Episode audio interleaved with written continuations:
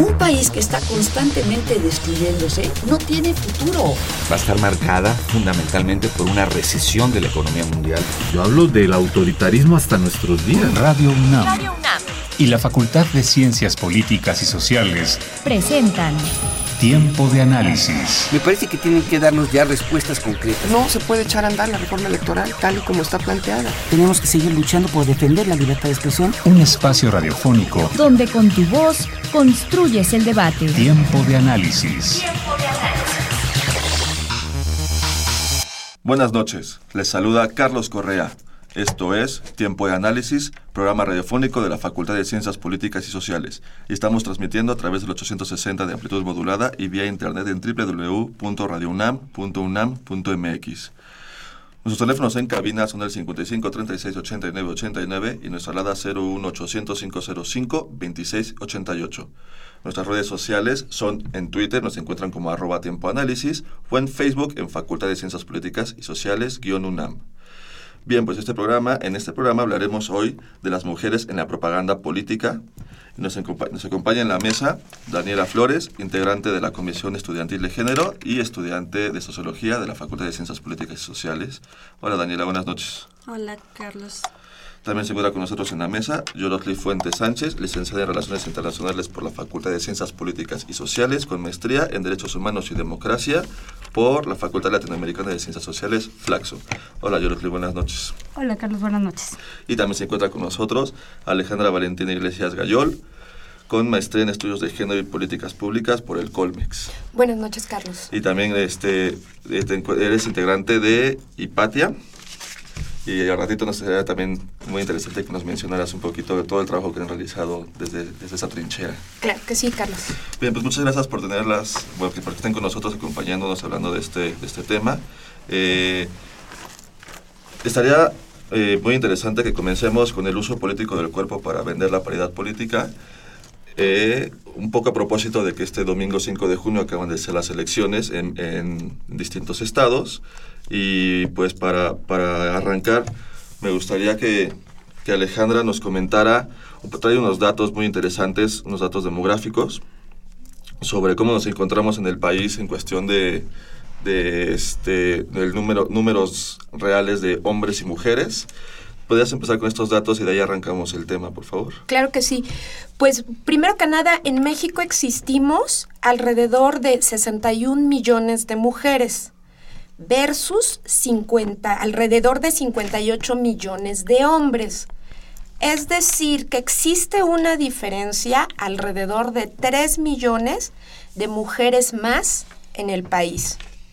Estos 3 millones, ¿qué significan? En términos de población, en términos de números. Es decir, casi dos veces y media la población del estado de Aguascalientes casi el doble de la población de Durango y casi el total del estado de Guerrero.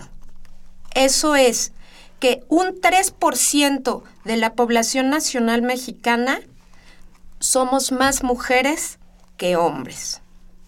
Me parece interesante comenzar con estos datos porque hemos sido segregadas, discriminadas de las decisiones de la política. Y tomar decisiones en política es tomar decisiones para el bienestar de hombres y mujeres. En ese sentido vemos que las mujeres estamos siendo usadas y discriminadas y no se hace en realidad, no se garantiza la plena representación y participación política de las mujeres en temas de paridad. Me parece interesante que también para comenzar a platicar viéramos que en este 5 de junio se supone que se debió de haber implementado la paridad política. ¿Cuántos estados eh, fueron eh, a elecciones de gobernador? Eh, tenemos aquí que fueron 12, de los cuales solo tres postularon a mujeres. Y de esos tres que postularon a mujeres, tenemos que las el estado que las postula no las considera como candidatas ganadoras, sino las manda como cuota de género para estados que de antemano ya se saben perdidos. Yorosli, no sé cómo, este, cómo has visto tú desde, tu postura, este, ¿Cómo has percibido, cómo percibiste esas elecciones pasadas del 5 de junio? ¿Y cómo has visto tú el uso de la cuota de género en las políticas? No, pues sí, efectivamente no... Bueno, efectivamente en México hay legislación donde se supone que se tiene que cumplir una paridad de género. Nunca se ha respetado o se respeta solamente para cubrir esa cuota. Cuando generalmente no se ponen candidatas donde se sabe que van, que van a ganar. Estas elecciones no fueron la, no fueron la excepción y también nos encontramos con cosas súper desagradables como algunos partidos políticos poniendo a las mujeres como objeto en sus cierres de campaña. Este, no obstante que además de que no se respeta la paridad y no se ponen mujeres en candidaturas realmente donde den competencia, además de eso, se dio particularmente en estas elecciones algunos partidos políticos que en sus cierres de campaña era evidente que no tienen ninguna posición de género y cosifican a las mujeres, cosa que también tendríamos que enfatizar porque fue muy desagradable algunos partidos. Yo quisiera decir también que aparte de la no representación de, o sea, de, en términos de cuota, tampoco hay una priorización o una agenda en la que se coloquen como temas prioritarios los temas de género, ¿no? También, bueno, refiriéndome también a la objetivación de los cuerpos, utilizando a las mujeres como si fuéramos solamente un mecanismo para eh, generar eh, simpatía, no sé, generar, eh, no sé, posicionar uh, el eh, al candidato o a la candidata como eh, posible símbolo de, pues sí, para, para votaciones, ¿no? Y bueno, también vemos, observamos discursos que apelan a la feminidad. También aquí quisiera hablar o quisiera cuestionar qué entendemos con perspectiva de género, ¿no? O sea, creo que también no, no observamos una posición crítica respecto a los temas que afectan a las mujeres. Observamos nada más que hay menciones como, bueno, vamos a alcanzar, eh, no sé, no a la violencia de género, ¿no? Pero entonces no estamos ahí observando que hay dimensiones de poder que generan violencia de género y que generan violencia de género desde las instituciones también. Claro, muy importante lo que mencionas Daniela porque como este, estábamos viendo que la equidad de género es, este, es el tercer eje rector del Plan Nacional de Desarrollo 2013-2018.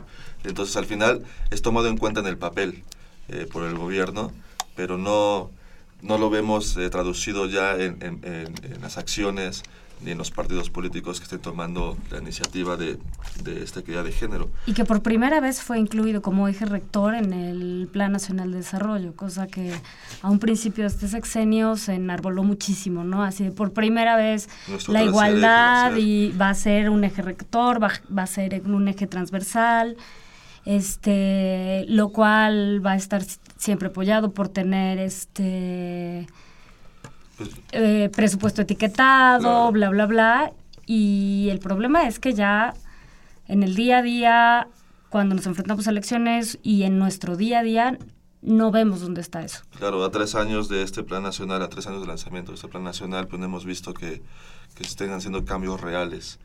Yo creo que vamos hasta involucionando, porque estamos hablando de que tenemos un anexo 13 con muchísimos millones de pesos a nivel transversal para que todas las dependencias que conforman el gobierno federal tengan acciones afirmativas, por llamarlo de alguna manera, para sus políticas. Y vemos que en paralelo también los problemas de feminicidio, falta de oportunidades, pobreza extrema, pues toca directamente a las mujeres. Entonces eso da cuenta o que la instancia rectora de la política nacional es meramente decorativa, por llamarlo de alguna manera, y o los presupuestos de género se están gastando en cafetería, en eventos, en desayunos, en, papelería. En crear oficinas que solo son una simulación. Exacto.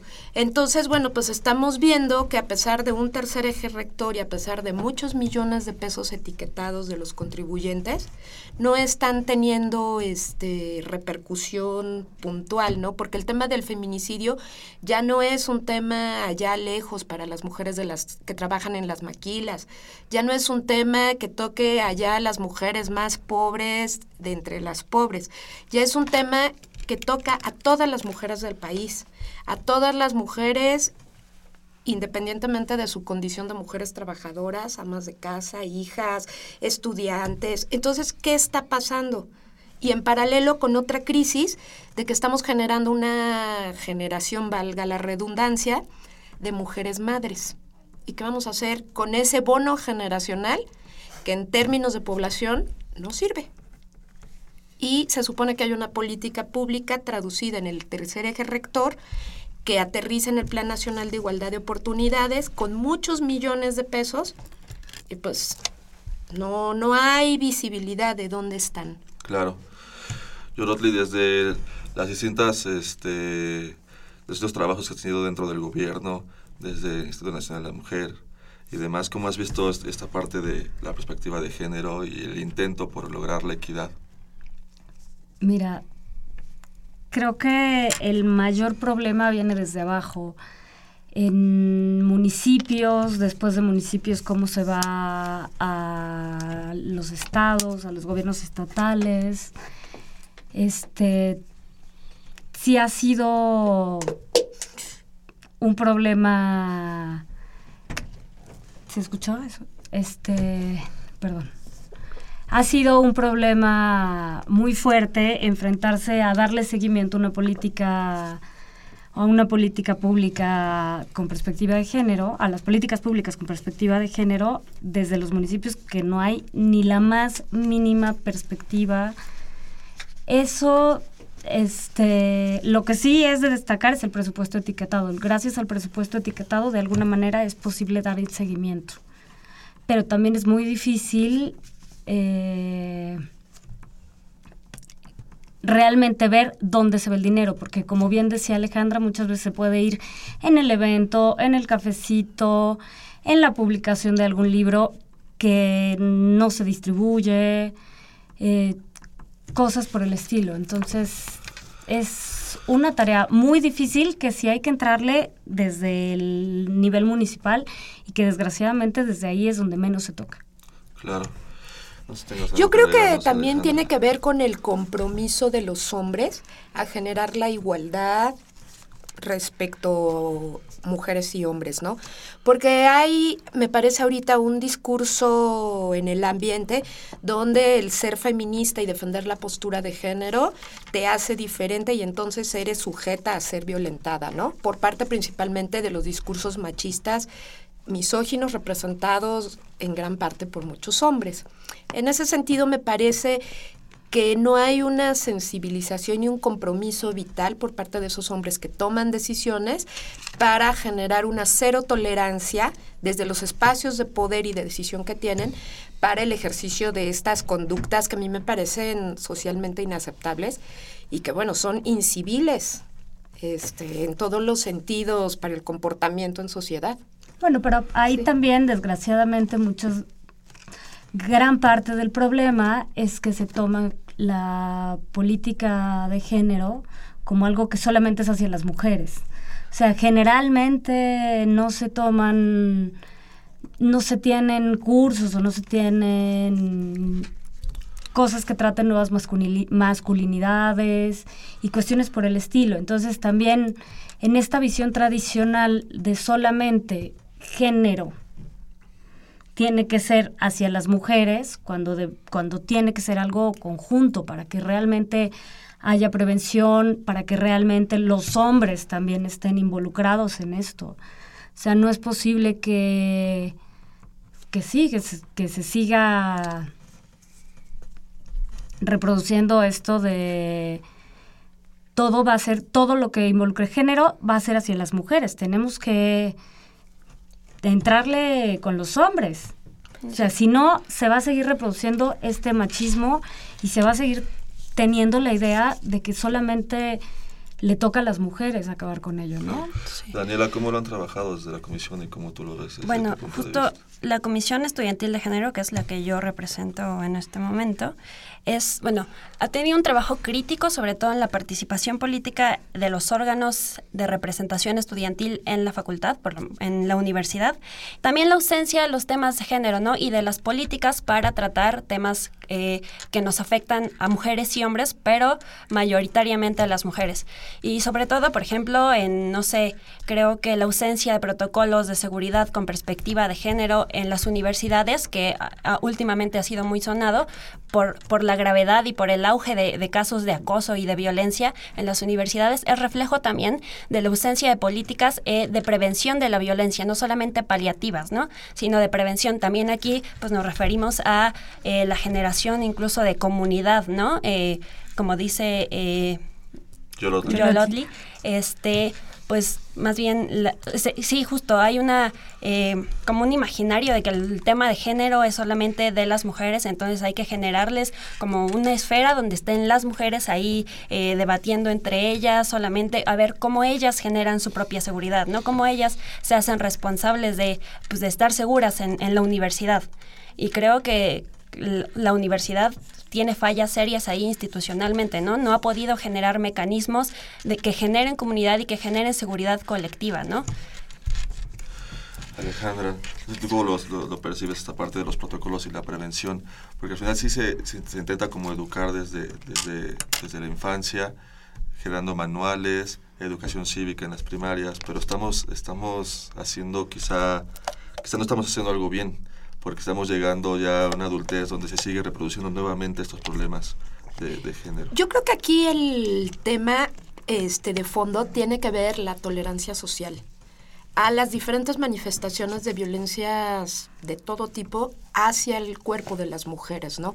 Desde el INE con todas las facultades que tiene como órgano regulador de las elecciones, cómo permite que las mujeres se les utilice con el torso desnudo para un candidato como el señor Cuadri, que es de los más o menos estudiados o de la Bueno, recordemos el debate presidencial. Bueno, sí. Desde ahí. Desde ahí. desde ahí da hasta pena Porque Esto era organizado específicamente por, ese partido. Sí. Pero el el debate presidencial. Y lo que da pena es cómo este tipo de personas con escolaridad, con un mínimo de oportunidades que muchos millones de mexicanos no tienen, haga esas representaciones públicas. Porque bueno, si fuera de un político del PRI, pues ya sabes que, que están cortados por la misma tijera, ¿no? Te lo podrías esperar, pero de una persona que ha trabajado en la academia, y que es una persona inteligente en la materia de estudio caiga en esos juegos. Y bueno, ya ni hablar de Morena y el PRI con estas mujeres cuasi meretrices para hacernos partícipes de la política, bueno, qué barbaridad. Bueno, pero de ningún partido político es aceptable.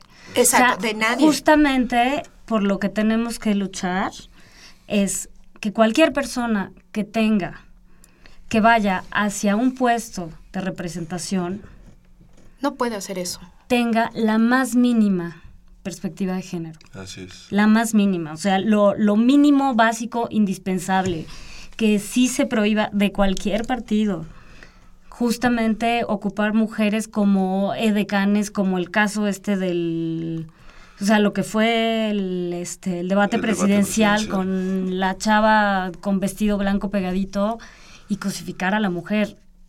Tiene que ser por parte del INE, pero también tiene que ser, no sé, o sea, empezar a tener un mínimo básico. O sea, si tú quieres ser un representante público, si quieres un cierto puesto, tienes que tener un mínimo básico de conocimientos en perspectiva de género en derechos humanos.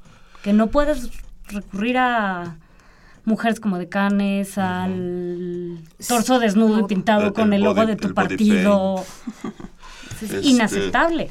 pero también vemos cómo también se justifica o se, suele justificar a algunos hombres desde la parte de los usos y costumbres cuando vemos casos como que gana hay una presidenta municipal y todos los hombres de esa comunidad no permiten que ella tome el cargo de presidenta municipal y terminan sacándola porque por usos y costumbres tiene que ser un hombre el que rige tal municipio, ya sea en cualquier región del país, y es muy dado en las partes del sureste del país que todavía se, se jactan de los usos y costumbres, para, para cubrirse detrás de sus acciones y, y no dejar que las mujeres estén tomando este, el poder político, en este caso las presidencias municipales. Es que yo creo que el tema de los usos y costumbres no puede, bajo ninguna circunstancia, ser un discurso que mine las oportunidades de un tercero. Y menos las políticas. Políticas de una mujer, ¿no? O sea, en cuanto hay una disminución de las posibilidades y de las oportunidades, me parece que no hay discurso de usos y malas costumbres o desusos y malas costumbres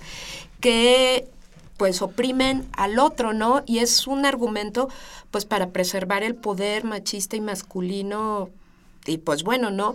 Es no acatar la voluntad popular, porque si la mujer llegó por elección popular es porque un montón de mujeres y hombres votaron por ella, ¿no? Entonces me parece que no se puede validar bajo ninguna circunstancia ese tema de los usos y costumbres para quitar oportunidades a las mujeres y menoscabar sus derechos humanos. Porque al final, como dices, es un derecho humano ser votado y votar. Y si no estamos dejando que una mujer tome el puesto de elección popular que ella consiguió, pues estamos cortando sus, derechos humanos de, entrada como base. Este... Entonces yo creo que en ese caso se tendría que hacer cero tolerancia y se debería de pedir la restitución de la mujer a su cargo de elección popular porque me parece que la medida en que se toleren estos casos, es que eso pasó en el municipio, en el sureste del país, y porque eso pasa allá, pero me parece que esos son el descuido de los problemas sociales, ¿no?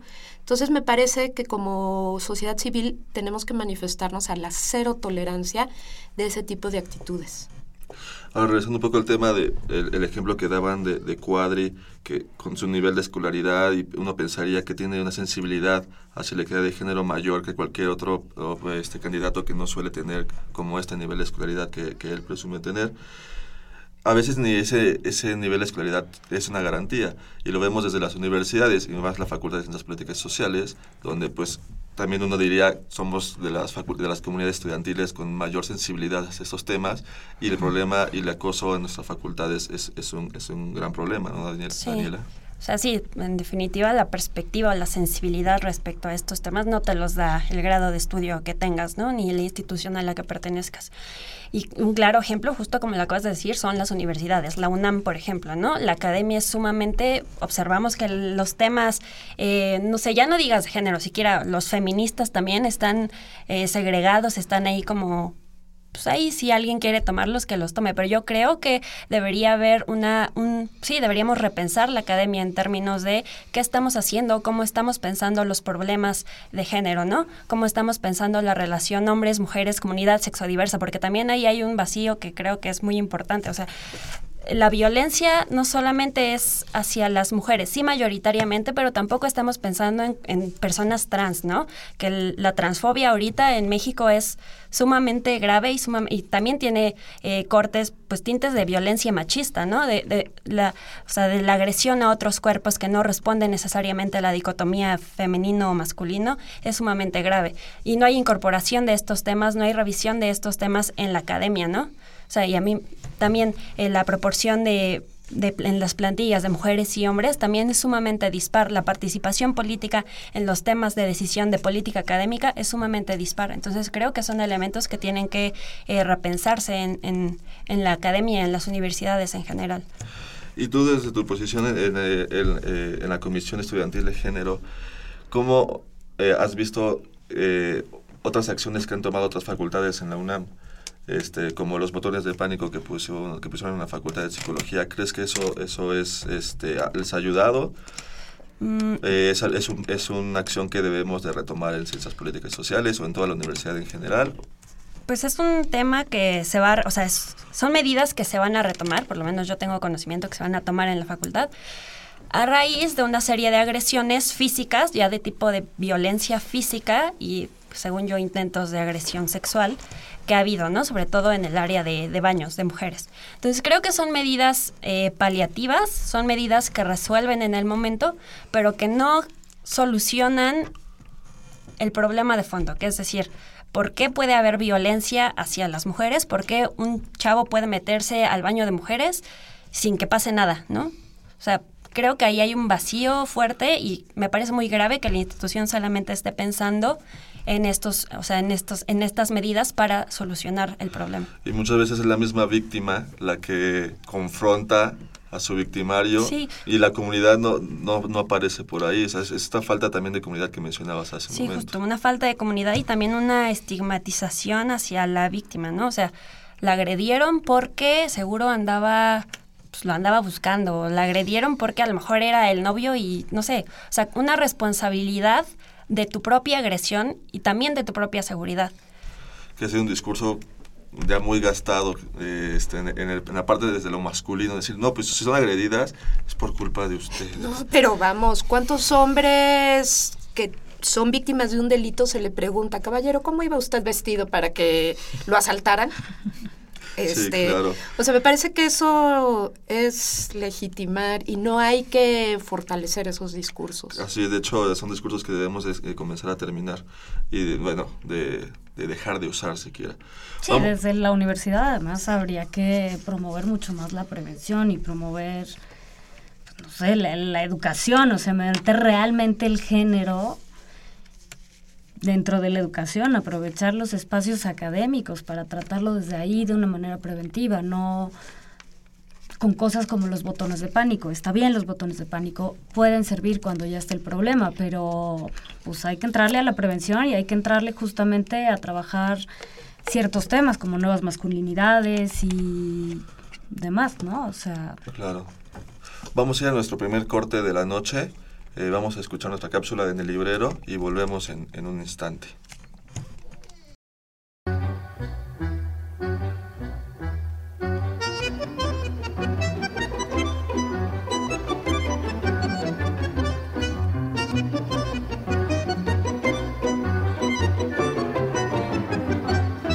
En el librero. México y Japón socios estratégicos en el Acuerdo para el Fortalecimiento de la Asociación Económica. Es un libro coordinado por Carlos Uscanga, el cual presenta un análisis específico desde la perspectiva de la academia, de las principales y más representativas tendencias en el comercio, inversión y cooperación en el marco de la asociación económica. A 10 años de la firma del acuerdo para el fortalecimiento de la asociación económica entre México y Japón, se permite hacer tanto una valoración integral de los resultados como de sus áreas de oportunidad que han derivado, sin lugar a duda, a ambos países a fortalecer sus relaciones comerciales, de inversión y de cooperación. En efecto, este mecanismo comercial de una nueva generación fue el resultado de 18 meses de negociaciones que concluyeron el 17 de septiembre de 2004, mismo que entró en rigor el 1 de abril de 2005. En muchos sentidos, la asociación económica ha permitido visualizar de manera más clara a la región dentro de las estrategias de negocios de los empresarios mexicanos, pero al mismo tiempo ha reflejado también la insuficiencia y baja competitividad de los productos mexicanos para la penetración al demandante mercado japonés, lo cual implica, indudablemente, importantes retos para la política comercial de México. En el presente libro, el lector encontrará un diagnóstico integral y sectorial de ese mecanismo de comercio bilateral, después de una década de su formalización. El lector encontrará un diagnóstico integral y sectorial de ese mecanismo de comercio bilateral después de una década de su formalización.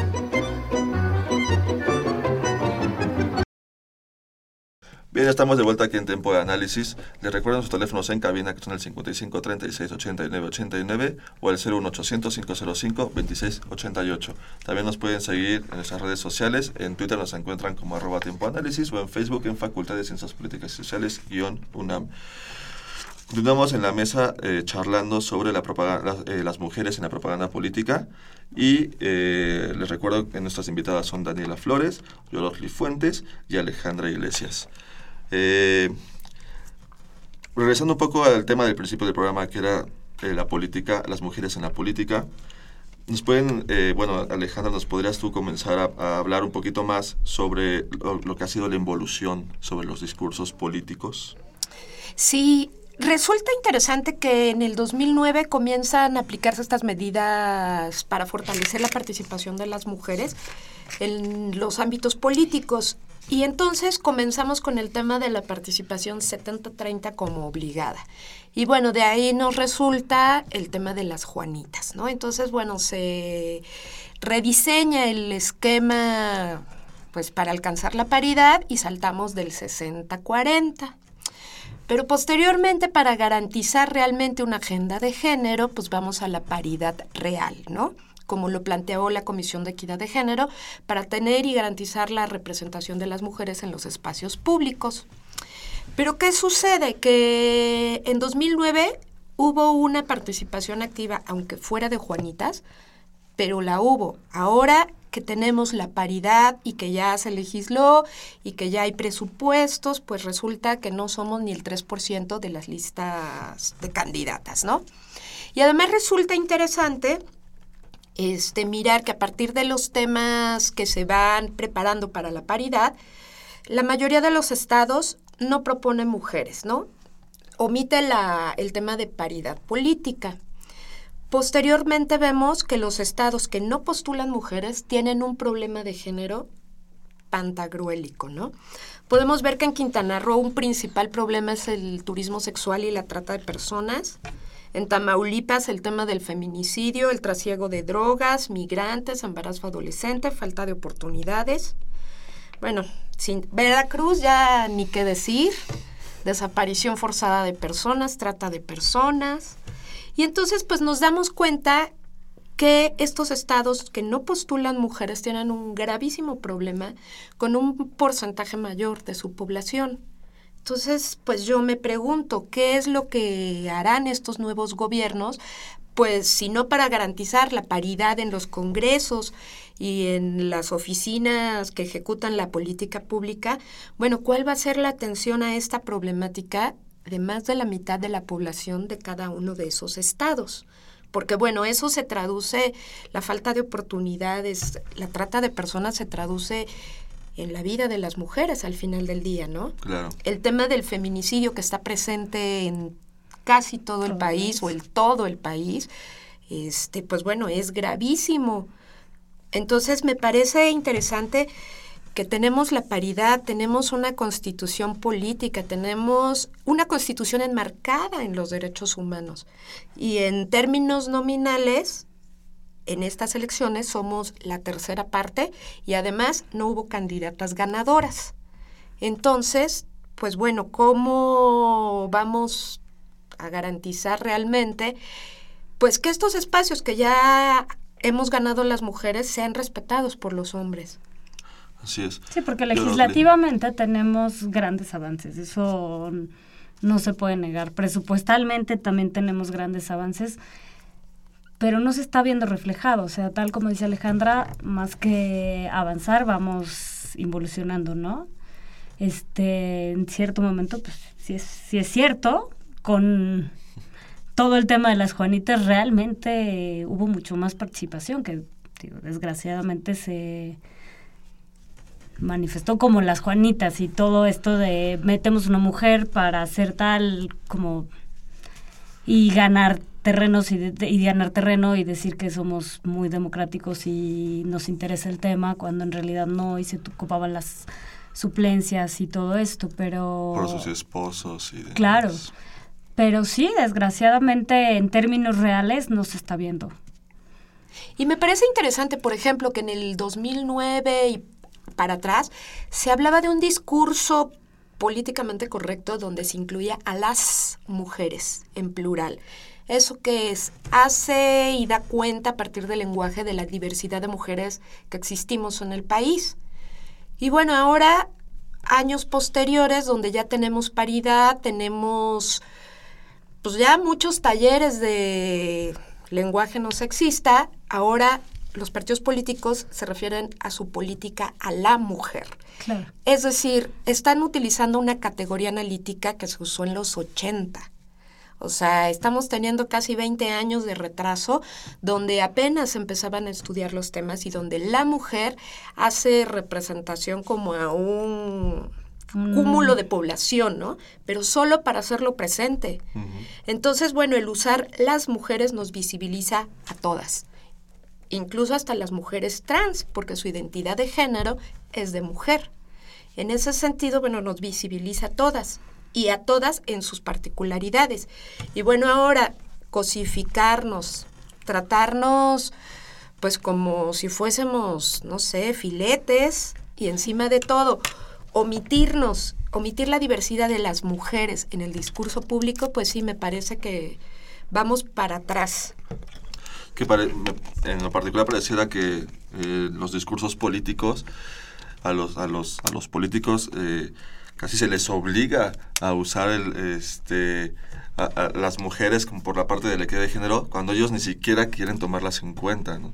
O sea, si al final ganan, ganan una, una gubernatura, una presidencia municipal y casi casi se les obliga a que tengan este, mujeres integrantes cuando ellos no lo quieren porque no tienen la sensibilidad para entenderlo y tienen que obligárseles desde sus partidos, desde las leyes, desde las comisiones de equidad y ellos eh, se rehusan a, este o tiene se nota un, un, este, como formas de, negarse a esto y, y, y, pareciera que como, como menciona Alejandra vamos vamos 20 años para atrás en, este en este en esta lucha por la equidad. Este no sé cómo o tristemente que pueden tener como un discurso de género entrecomillado por decir las los, ¿no? solamente durante la campaña y piensan que con eso ya... lo utilizan porque saben que ganan votos con eso. Claro, ya están como en lo políticamente correcto. Así es. Cuando hay que trabajar, o sea, no estoy diciendo que en el discurso se tenga que, quitar, porque sí en el, en el discurso sí hay que poner a las mujeres y justamente sí hay que visibilizar que hay problemas y sí hay que visibilizar que hay diferencias y que hay eh, necesidades particulares y problemáticas particulares, pero no solamente hacerlo a nivel discursivo. Así es. Sí, justo es, o sea, eh, la marcha del 24A nos, o sea, nos dio como evidencia de la falta de correspondencia entre la legislación y el crecimiento de fenómenos como el acoso sexual, el acoso callejero, no sé, el feminicidio, la violencia eh, en la pareja, eh, no sé, y justo también nos da, nos da cuenta de la diversidad de movimientos, la diversidad de demandas y por tanto la heterogeneidad del movimiento de mujeres, ¿no? Y creo que, bueno, aquí quisiera hacer un apunte, creo que no basta solamente con eh, generar legislación, hay que generar movimiento que respalde o que lleve las demandas a esa legislación. Y creo que legislación sin base difícilmente va a avanzar. ¿Cómo lo ves, Alejandra? Pues mira, yo creo que este tema que tenemos es de un tema, creo que de tolerancia social, de tolerancia institucional, porque no me logro explicar cómo es que han subido la tasa de homicidios a mujeres en la vía pública este, el tema de cómo los novios se atreven ya a matar a sus novias, este, me parece insólito y si tú haces una revisión, pues bueno, pasaban como casos aislados de la nota roja, más no como un problema de fenómeno social. Entonces, bueno, me parece que ahí el tema es la tolerancia institucional para que los hombres tengan ese permiso pues de agredir a las mujeres en la vía pública, en sus hogares, en relaciones sentimentales. O sea, hay como un tema de impunidad para esos mal, esas malas costumbres que tienen los hombres para tratar a las mujeres. Y al existir esa tolerancia institucional, bueno, pues hay impunidad, las instituciones no hacen lo que tienen que hacer. Entonces, bueno, ¿qué, ¿qué utilidad puede tener las procuradurías de atención a víctimas y todo este andamiaje institucional que ya se tiene y que al Estado mexicano nos cuesta muchísimo, porque tenemos comisiones de derechos humanos estatales, las CONAVIMS, los ministerios públicos, el nuevo sistema de justicia penal, pero pues que con todas ese andamiaje institucional, si el tema del feminicidio se está exacerbando como un fenómeno social que nos está tocando a todos los lugares del país. Así es. Sí, y desde esa tolerancia social también, ¿no? O sea, toda la parte del acoso, como es socialmente aceptable. O sea, cómo es así como, ¿sí? Normalizada la violencia. Así es. Y bueno, regresando a la parte política, eh, ¿cómo nos encontramos en cuestión de, en la actualidad, el, número de mujeres versus hombres eh, en, este, en las cámaras de diputados, en las cámaras de senadores? ¿Han visto que eh, se está alcanzando una equidad, se sigue, habiendo, sigue habiendo una mayoría masculina en, en, en las personas que están diseñando y tomando las decisiones que afectan a la población? Pues bueno, me parece interesante justamente ver y analizar cómo van a quedar los contrapesos políticos en los estados respecto a sus congresos estatales, ¿no? Aún todavía el PREP y los resultados definitivos no han sido proporcionados ya a ese nivel de especificidad, pero pues me parece que en términos generales la estampa global que tenemos respecto a la participación de las mujeres pues no se ha alcanzado. Entonces, si en términos de aspirantes a candidatas de representación popular, que el mayor cargo sería la gubernatura, solo hubo una tercera parte que propuso mujeres y a estados perdedores, entonces, bueno, ¿cuál puede ser pues la imagen que nos refleja pues este espejo respecto a lo local, donde los usos y costumbres todavía parece que se siguen utilizando en el terreno de lo político principalmente. Y ven como avances que ya hemos eh, que, ya hayamos tenido en cierto, en algunos partidos políticos, por ejemplo, que sus dirigentes han sido mujeres. ¿Eso lo consideran un avance o lo siguen viendo como un uso político de, la misma de las no, pues mujeres? Estamos involucionando. O sea, que, que el PRI ha tenido ya una una dirigente este, eh, pues, de su partido, o que aquí en, en, el Distrito Federal hemos tenido ya una jefa de gobierno, o que fue un pequeño lapso, este, una jefa de gobierno, pues mujer, es, es, es realmente un avance, un paso hacia alcanzar la equidad, o más bien solo se ve que desde detrás se está usando a las mujeres como, como se, se ha seguido usando como uso político. Pues mira, yo creo que la época de oro de los grandes políticos del PRI ya se acabó y hace mucho, porque además el PRI tuvo grandes mujeres políticas. La primer gobernadora mujer que hubo en el país fue por el PRI y en Tlaxcala. Tenemos a Dulce María Sauri, o sea, tenemos gente que el PRI formó en sus cuadros de militantes y a grandes mujeres y donde no había esta discriminación específica por ser mujer. Seguramente sí, pero en menor medida, porque podemos ver a Rosario Green, o sea, grandes mujeres que han llegado a lugares que ahorita para las mujeres profesionistas como nosotras aquí en la mesa, pues ya no sería casi imposible, más allá de que militásemos en el partido y fuéramos a la escuela de cuadros, este, del propio partido, del que quieras, no, hay un discurso que no nos permite ascender. Dirían las argentinas que se llama el techo de cristal, pero combinado con una cosa que se llama el piso pegajoso.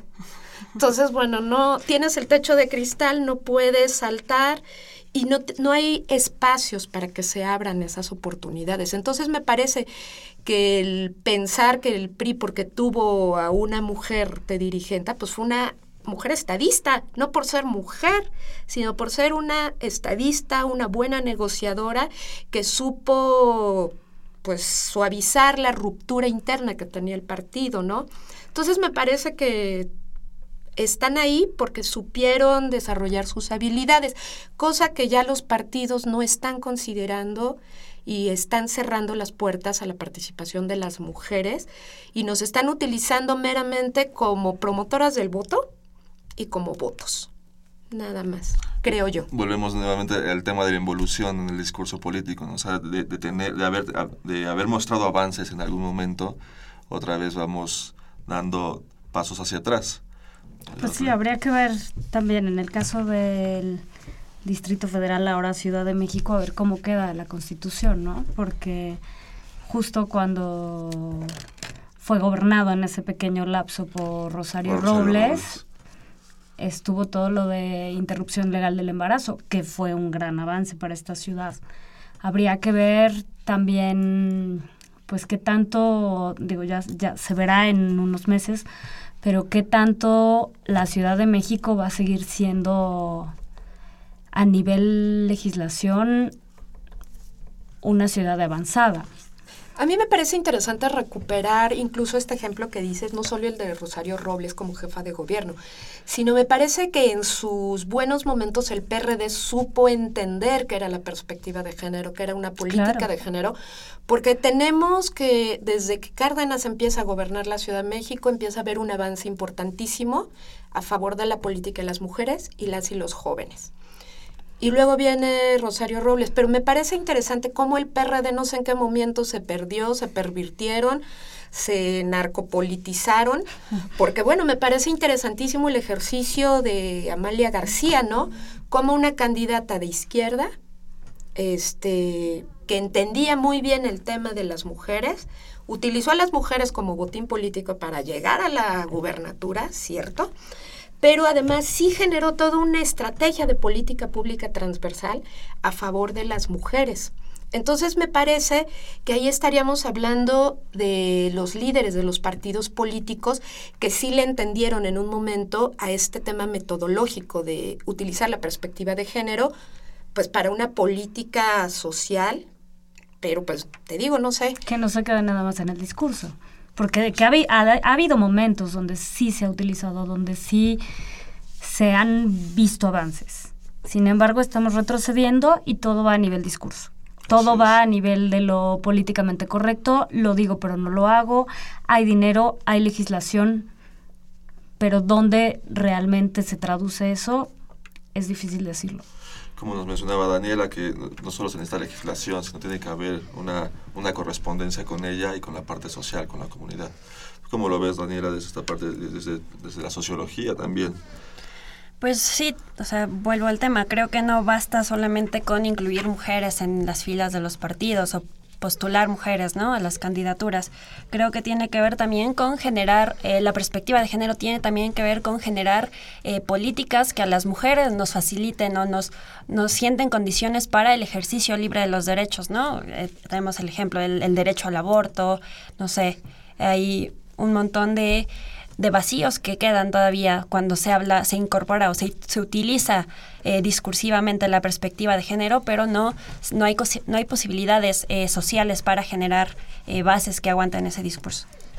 Este, vamos a ir a nuestro último corte de la noche. Vamos a escuchar otra cápsula en el librero y regresamos.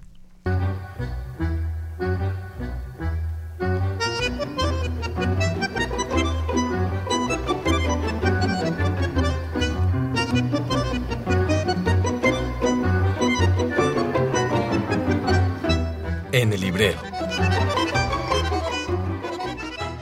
Léxico de la vida social. Es un libro coordinado por Fernando Castañeda, Laura Vaca y Almeimel de Iglesias. Es una obra de consulta en la cual pueden revisar un panorama introductorio a los términos que han servido para describir uno o varios aspectos de la vida social. El libro contiene 96 vocablos y es el trabajo colectivo de académicos y especialistas de las ciencias sociales, que viven y sienten el reto de pensar su mundo, de interpretar su entorno y de reflexionar en su tiempo. Léxico de la vida social pretende dar a conocer a estudiantes, profesores y gente interesada en las ciencias sociales algunos conceptos centrales que sirven para interpretar la vida social como la vivimos hoy, y atiende a la importancia de la conceptualización y la creación de categorías en la construcción del conocimiento. El libro parte de la esperanza de que dar sentido a la vida social nos permite actuar e intervenir en el mundo con una mayor conciencia de lo que es y de lo que esperamos que sea. Asimismo, el libro está hecho para los que desean estudiar y comprender la vida social, entenderla e incidir en ella. Estamos de vuelta ya en tiempo de análisis. Les recuerdo rápidamente nuestros teléfonos en cabina que son el 55 36 89 89 y el 01800 505 26 88. Ya regresamos a la última recta del programa, los últimos 10 minutos del programa, para que nos den nuestras invitadas sus conclusiones y algunos comentarios que quieran mencionar. Eh, Alejandra, eh, además de tus conclusiones, también mencionando rápido el trabajo que estás realizando o que realiza Hipatia. Hipatia Género y Desarrollo SC. Bueno, yo como representante legal y directora general de Hipatia Género y Desarrollo quisiera compartir con el auditorio que nos dedicamos al tema de evaluación gubernamental desde la perspectiva de género.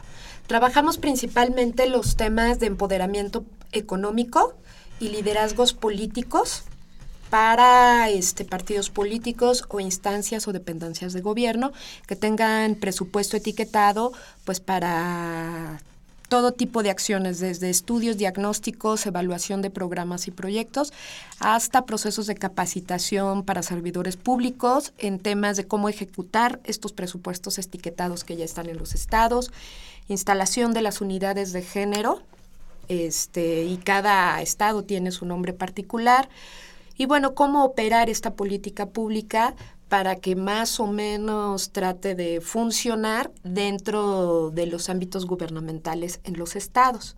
Trabajamos en todo el país y pues nos adecuamos en realidad a los requerimientos institucionales de quienes nos invitan a colaborar con ellos. Eh, ¿Hay algún correo o página donde nos podamos eh, contactar contigo o que haya estudiantes eh, universitarios que quieran abordar el tema de este, acercarse a ti? Ah, claro que sí. Este, nuestra página de internet es www.ipatia.com.mx y por correo electrónico es hipatia, género y desarrollo, arroba gmail.com, todo junto y con minúsculas.